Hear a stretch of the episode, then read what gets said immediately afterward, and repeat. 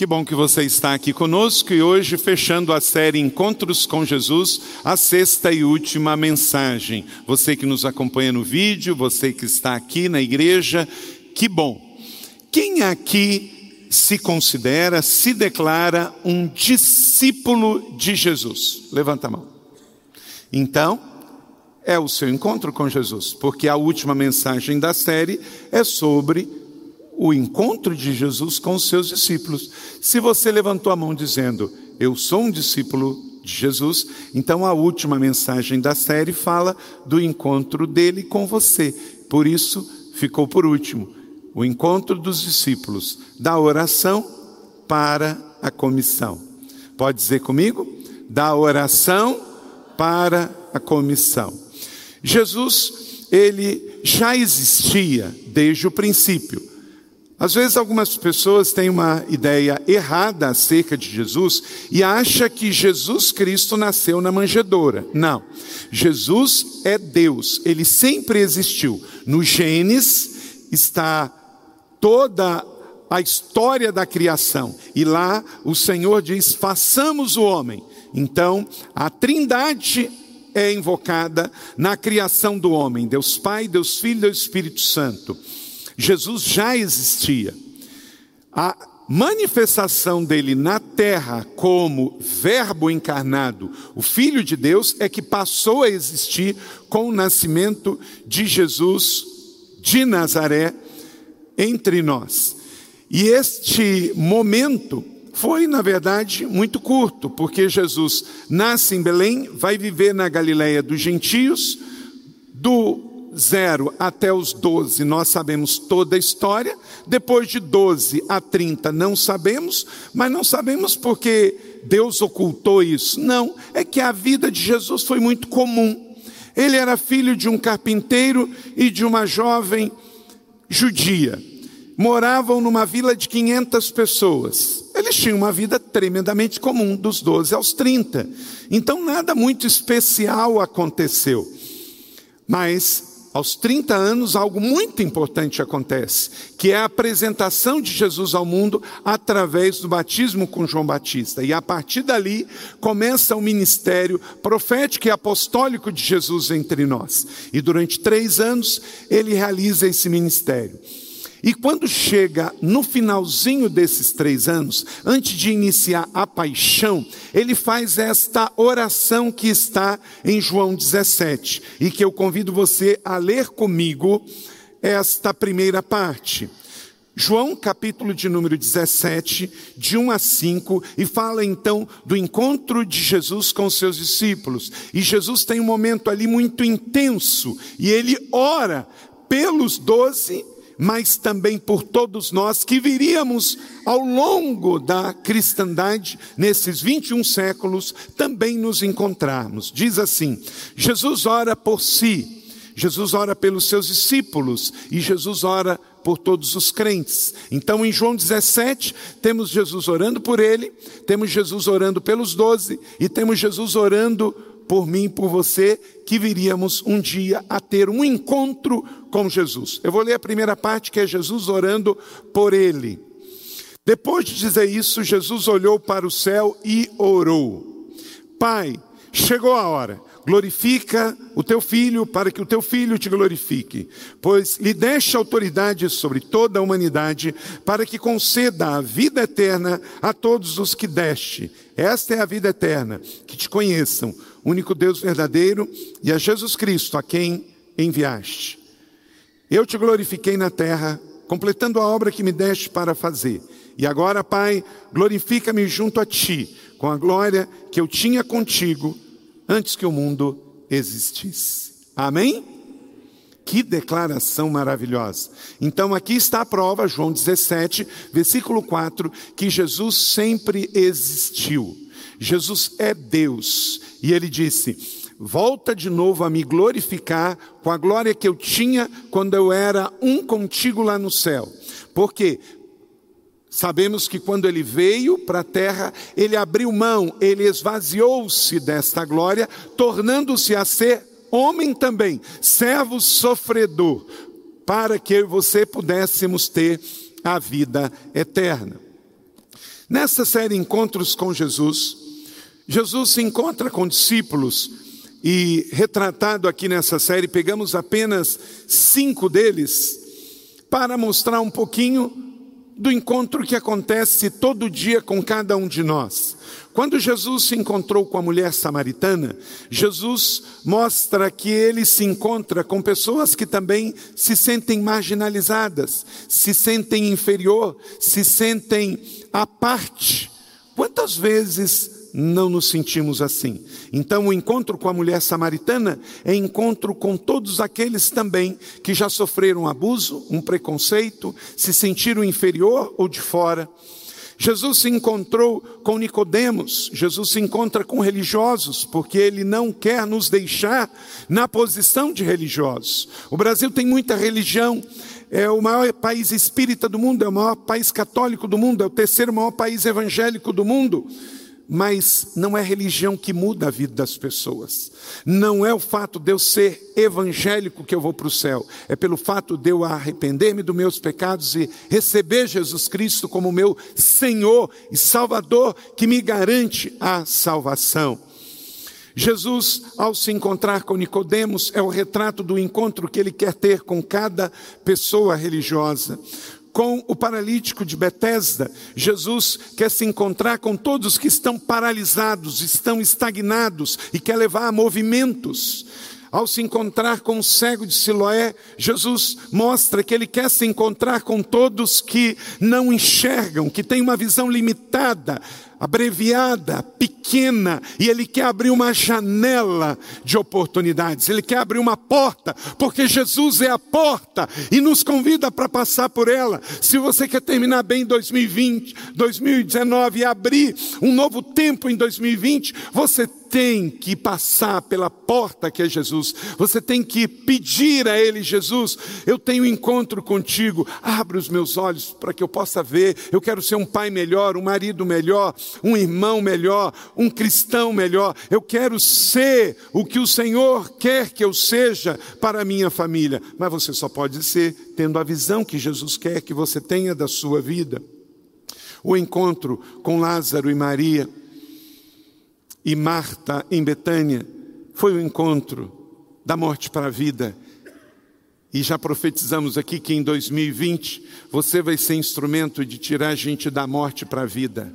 Na sua casa, seus irmãos biológicos que hoje não conseguem viver, você vai ser instrumento para que eles possam ver, porque Jesus continua se encontrando para que pessoas saiam da morte para a vida. E esta última palavra, nós vamos tirar daqui dez princípios, de comigo, princípios, para termos encontros com Jesus hoje e continuarmos este movimento que, através de nós, outras pessoas venham também se encontrar com Jesus. O encontro de Jesus com os seus discípulos é o encontro da oração para a comissão. Jesus ora e motiva e movimenta os seus. João 17,4: Eu te glorifiquei na terra, completando a obra que me deste para fazer. Um dia vai terminar a sua vida aqui, mas todo mundo que teve um encontro com Jesus precisa finalizar o que começou. Jesus, ele veio e sofreu, mas ele completou a obra que o Pai mandou fazer. Então, complete a sua obra. Vamos anotar então dez princípios que Jesus viveu e nos ensina. E na sua oração, ele nos fala se queremos de fato gerar encontros com Jesus. O primeiro princípio é o princípio da oração. Verso número 1. Um, depois de dizer isso, Jesus olhou para o céu e orou. Quando alguém te perguntar por que você ora, é só você lembrar de João 17, 1. Meu irmão, minha irmã, se Jesus, que era Jesus, orou, imagine nós, não é? Jesus é Deus, o Filho de Deus, e orava, imagina, né? Se a gente não orar. Então nunca esqueça: quem tem encontro com Jesus, ora. Quem quer ter encontro com Jesus, ora. E quem quer promover encontros para Jesus, ora. No momento mais difícil, ele sabia que estava chegando a hora da paixão, a hora do Getsemane, a hora da crucificação, a hora do Gólgota, a hora da dor, a hora da morte. Então ele ora. Se você sabe que algo difícil vem, prepara o caminho orando, porque aí esta hora vai passar mais fácil, vai ser menos penoso. Jesus orava porque era importante, porque a oração é a dependência, é a intimidade. Ele orava para ensinar e orava para si. Orava para mostrar aos discípulos que ele orava. Você imagina o seguinte: eu e você já somos ruins em oração. Imagina se Jesus não tivesse orado. Não é? Então, ele orou porque era importante, mas ele orou também para nos ensinar. Então, se oração não trouxesse benefício, não seria tão difícil orar. Mas como tem um efeito muito grande na nossa vida, então, por isso nós temos que orar. Segundo princípio, o princípio do pertencimento. Escreva aí, pertencimento. Por isso que a igreja não é um lugar para frequentar, ela é o quê? Uma família para pertencer. Verso de número 2: Pois lhe desse autoridade sobre toda a humanidade, para que conceda a vida eterna a todos que lhe deste. O Jesus não era dono no sentido de que os discípulos ele tinha uma possessividade sobre eles. Mas ele sabia que o Pai deu eles para ele e vice-versa. Então essa é a relação com a igreja. Você não está aqui porque a igreja quer ter controle sobre você. Você está aqui porque você pertence, você faz parte, você tem comprometimento. Então há uma mutualidade, como na sua família biológica, na família espiritual.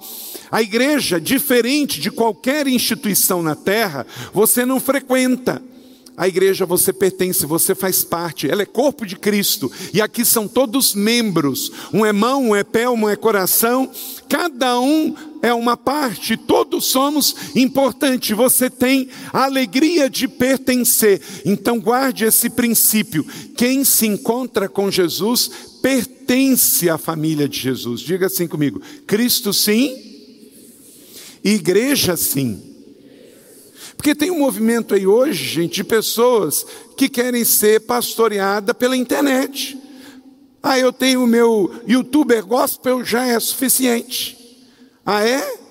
E como é que você vai fazer célula com ele? Como é que você vai servir em ministério com ele? E na hora em que morrer alguém?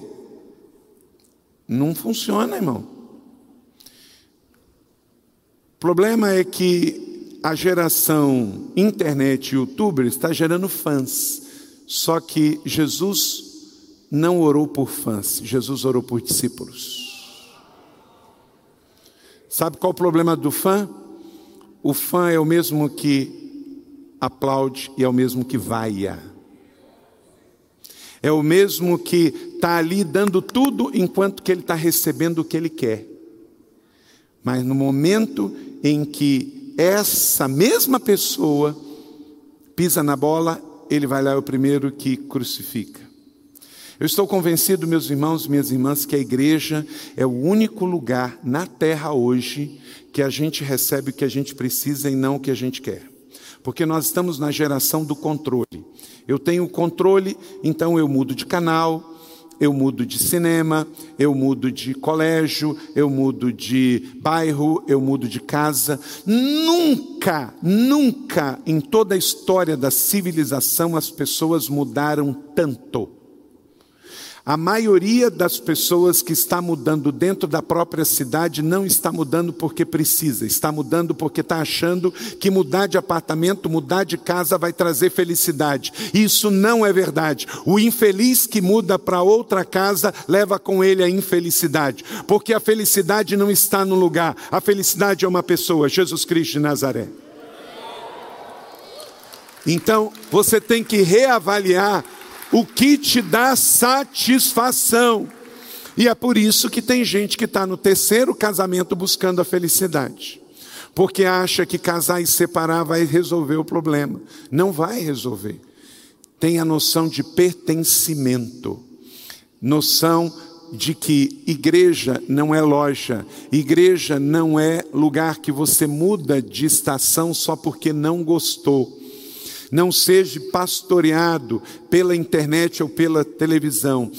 Pertença a uma família onde você vai dar e receber, discipular e ser discipulado, aprender e ensinar. Você dá e recebe, porque somos todos filhos espirituais numa família, irmãos e irmãs. Os mais novos têm a alegria de honrar os mais velhos, e os mais velhos a alegria de promover os mais novos. Amém?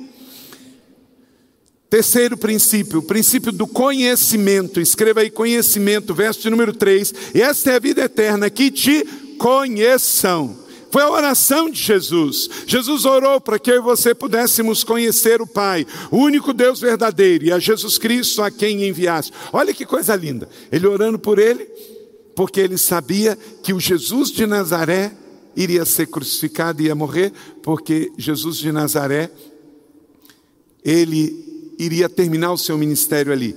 Mas o Cristo, agora ele ora. Ele não ora por Jesus de Nazaré, Jesus de Maria, Jesus de, Be de Belém.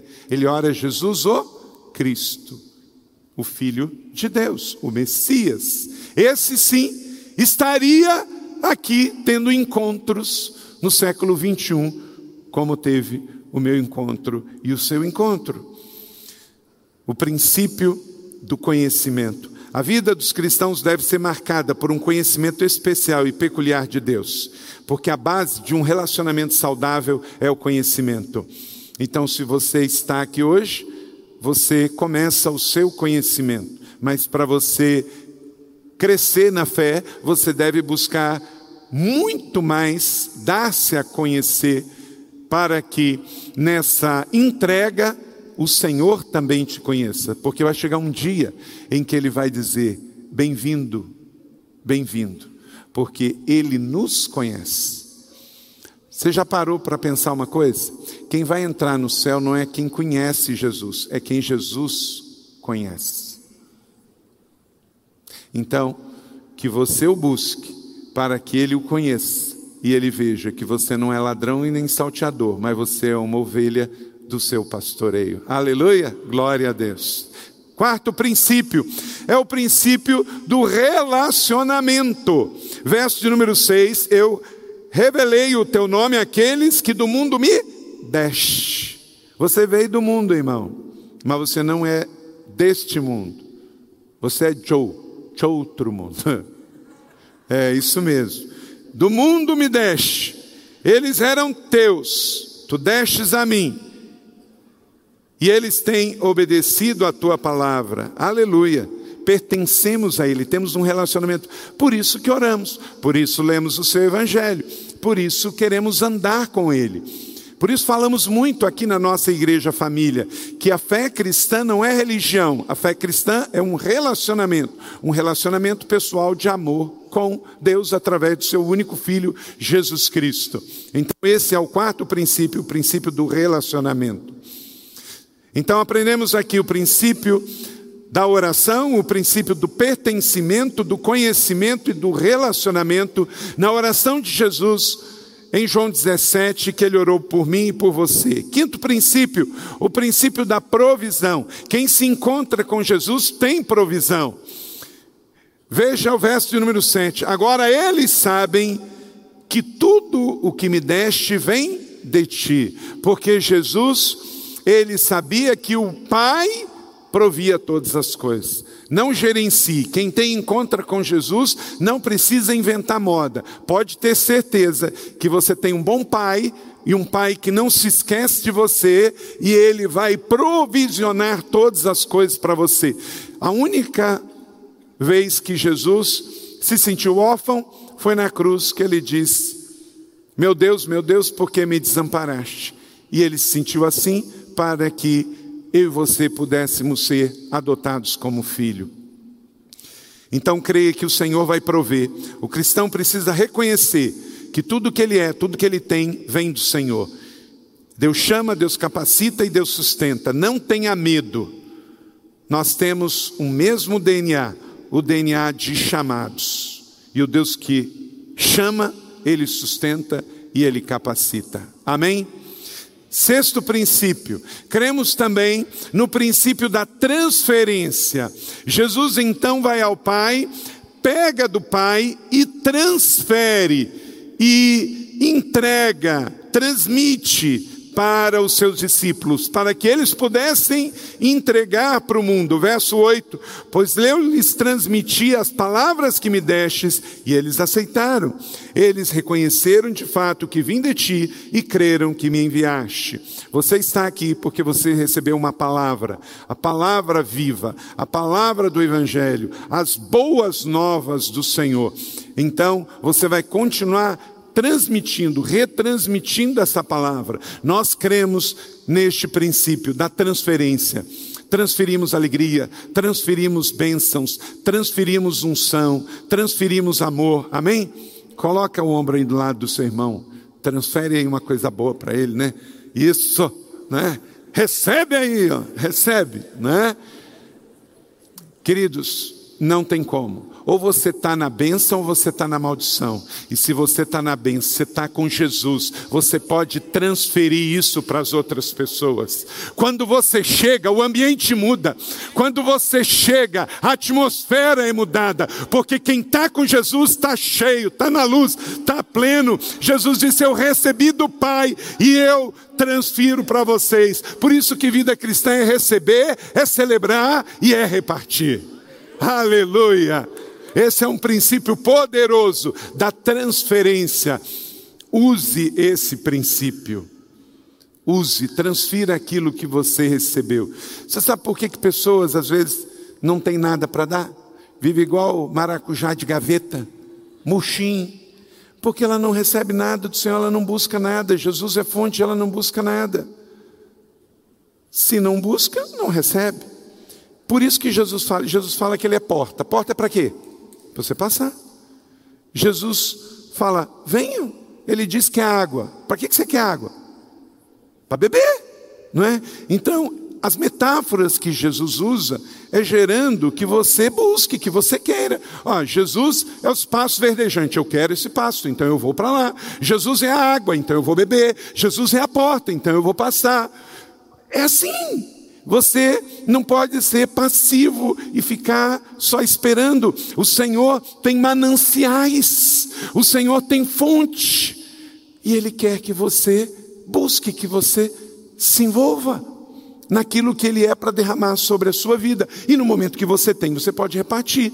Porque ninguém tem nada se do céu não for dado. João 3, 27. Então, entenda isso: que tem muita gente que não tem para dar porque não busca. Então, se você lê você recebe. Se você ora, você reabastece. Se você jejua, você acumula. Se você manifesta o amor, é isso que você tem para dar. Você não é fonte, mas a fonte vive dentro de você. Aleluia.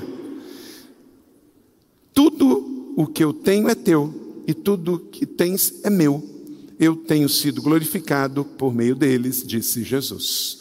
Então, quem tem Jesus tem tudo. Bota a mão no seu coração. Quem tem Jesus, tem tudo. Uau! Aleluia! Querido, você não precisa de mandinga, de religiosidade, de fazer trabalhos, porque quem tem Jesus tem tudo. João 17, versículo de número 10.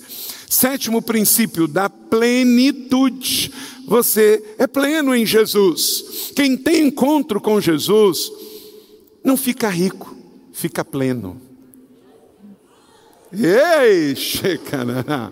É isso aí, é outro nível, né, Fabiano? É outro nível, é outro nível. Olha só, verso 13.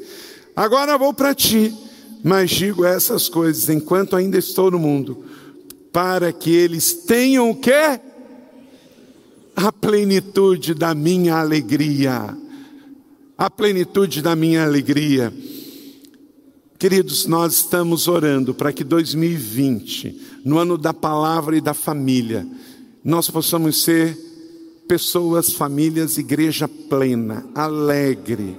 Meu irmão, se você vive carrancudo, com cara feia, mal-humorado, bravo, repreenda, renuncie e não aceite, porque está escrito que um coração alegre gera brilho nos olhos. Você pode ter tristeza, você pode passar por uma adversidade, mas você não pode ter um estado de mau humor. De segunda a segunda está mal-humorado, está bravo. Chega, o seu bico chega primeiro. Parece até tucano. Hum, hum, né? Não pode, não pode. E eu vou mostrar para você que Deus nos fala de alegria. Em nome de Jesus, a igreja da cidade vai receber um batismo pleno de alegria. Um ano de muita entrega de alegria. Em nome de Jesus. Relaxa. Você não vai resolver os seus problemas trazendo mais mau humor.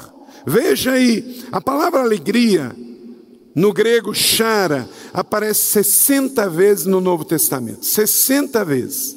Como essa palavra que está aqui, completem a minha alegria. Aí depois tem o verbo charim, que é alegrar-se. Tem mais 70 vezes, espera aí, 130 vezes aparece a palavra alegre, alegria, alegre-se. Deus quer dar um batismo de alegria.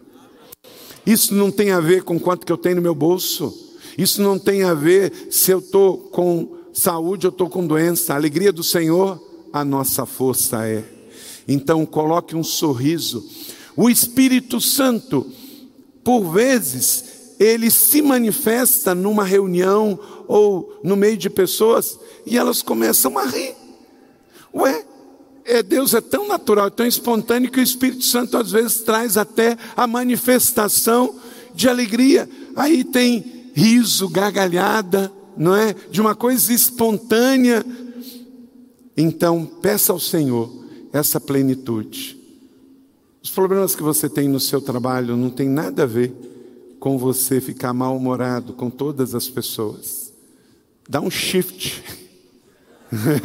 Dá um shift. Vira aí. Vira para modo alegria. Modo alegria. Amém? Você tem hoje em Jesus muito mais motivos para se alegrar do que para chorar. É só você começar a trazer à mente o que te dá esperança. Oitavo princípio, o princípio da santidade. Verso de número 14: Dei-lhes a tua palavra, e o mundo os odiou, pois eles, viu, de novo aí, não são do mundo, são de outro mundo. Não é ET, não, é só não é mundano.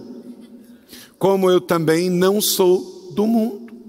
É que às vezes você vai falar para uma pessoa, talvez até você esteja aqui, ela não está acostumada com a nossa cultura bíblica e evangélica, aí você fala: olha, Jesus disse lá em João 17 que eu não sou deste mundo. Aí ele já acha um olhão desse tamanho: o que, que você é? Você é um fantasma? Não, eu não sou mundano, eu não tenho o ódio do mundo, eu não tenho o mau humor do mundo, eu não tenho a vida mundana, porque isso não é jeito de viver, isso é jeito de morrer. Eu não preciso de álcool, de cigarros, de entorpecente, de prostituição, de adultério, de mentira, de passar ninguém para trás, para se dar bem, porque isso é morte. Eu só quero prosperar em cima da bênção do Senhor, em cima da verdade e da justiça. Amém, igreja? É assim que vamos prosperar, na santidade e não na enfermidade. Você pertence a Jesus pela palavra. Um dia todo mundo aqui, as nossas histórias de como nós conhecemos a Jesus, como nos encontramos com Ele, de cada um é diferente. Teve gente aqui que se encontrou, quer ver? Ó? Quem é que se encontrou com Jesus e era tinha menos de 10 anos? Levanta a mão. Quem tinha entre 10 e 20 anos? Acima de 20 anos. Só aí já fala das nossas diferenças. Quem se encontrou com Jesus através de amigos ou de uma reunião na casa, uma célula? Ok? Quem foi através de uma reunião na igreja? Ok? Quem foi através de encontro no trabalho? Então, tudo tem história diferente. Então, a forma, o meio, como nos encontramos com Jesus. Mas em todos esses encontros, independente da faixa etária, independente do lugar, você se encontrou com Jesus porque a palavra foi lhe entregue, as boas novas, a palavra da vida chegou até você, porque a fé vem por ouvir e ouvir o quê?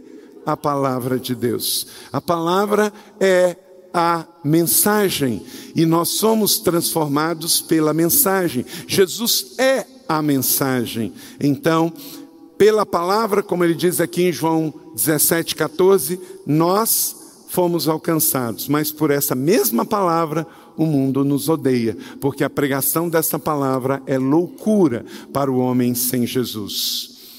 Assim como me enviaste ao mundo, eu os enviei ao mundo. Então você está aqui porque você é a sucessão de Jesus na terra.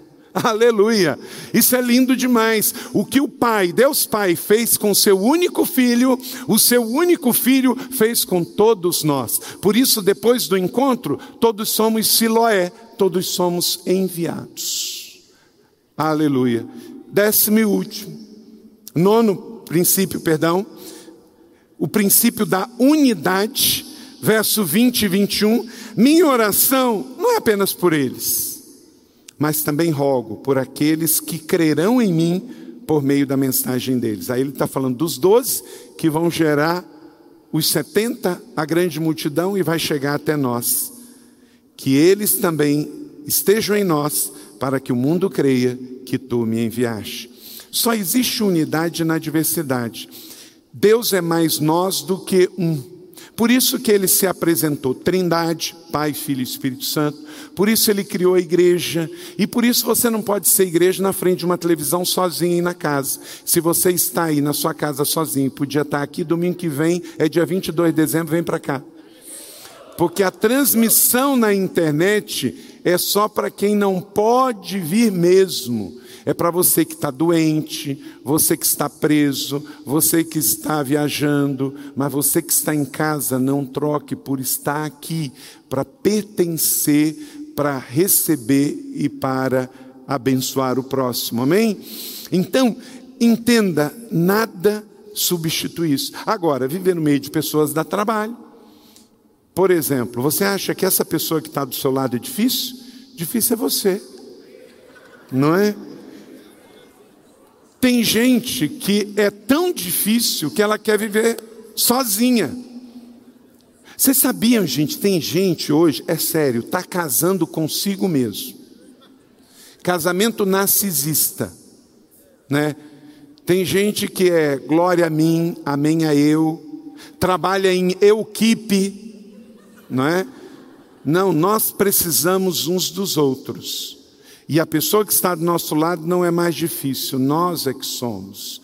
Mas o Senhor teve graça para conosco, então nós vamos ter graça para com o nosso próximo. Mas só existe unidade se houver diversidade. E é isso que Jesus orou. E o décimo e último princípio, aí sim, o princípio do amor. E aqui eu concluo. Verso 26, a banda pode vir. Eu os fiz conhecer o teu nome e continuarei a fazê-lo, a fim de que o amor que tens por mim esteja também neles e eu neles esteja. Olha só, olha para aqui, igreja. A garantia de Jesus entrar em nós é o amor. Quando o fato amamos, ele diz, e eu neles esteja. Por causa do amor ágape dele em nós. A marca do amor ágape Aquele amor que está em 1 Coríntios 13, 13. Agora, pois, permanecem a fé, a esperança e o amor, e o maior deles é o amor. Todo discípulo que ama, cresce. E todo discípulo que cresce, ama. Vamos dizer isso juntos? Todo discípulo que ama, cresce. E todo discípulo que cresce, ama.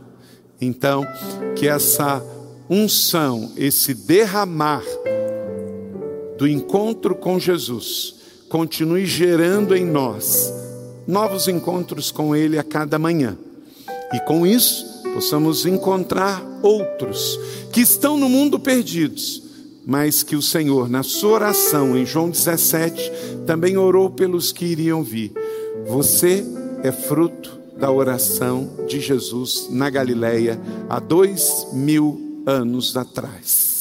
Ele orou para que você se convertesse e fosse um com Ele, um com o Pai. Então, eu e você vamos continuar levando essa corrente para ganhar mais um para Ele. Amém?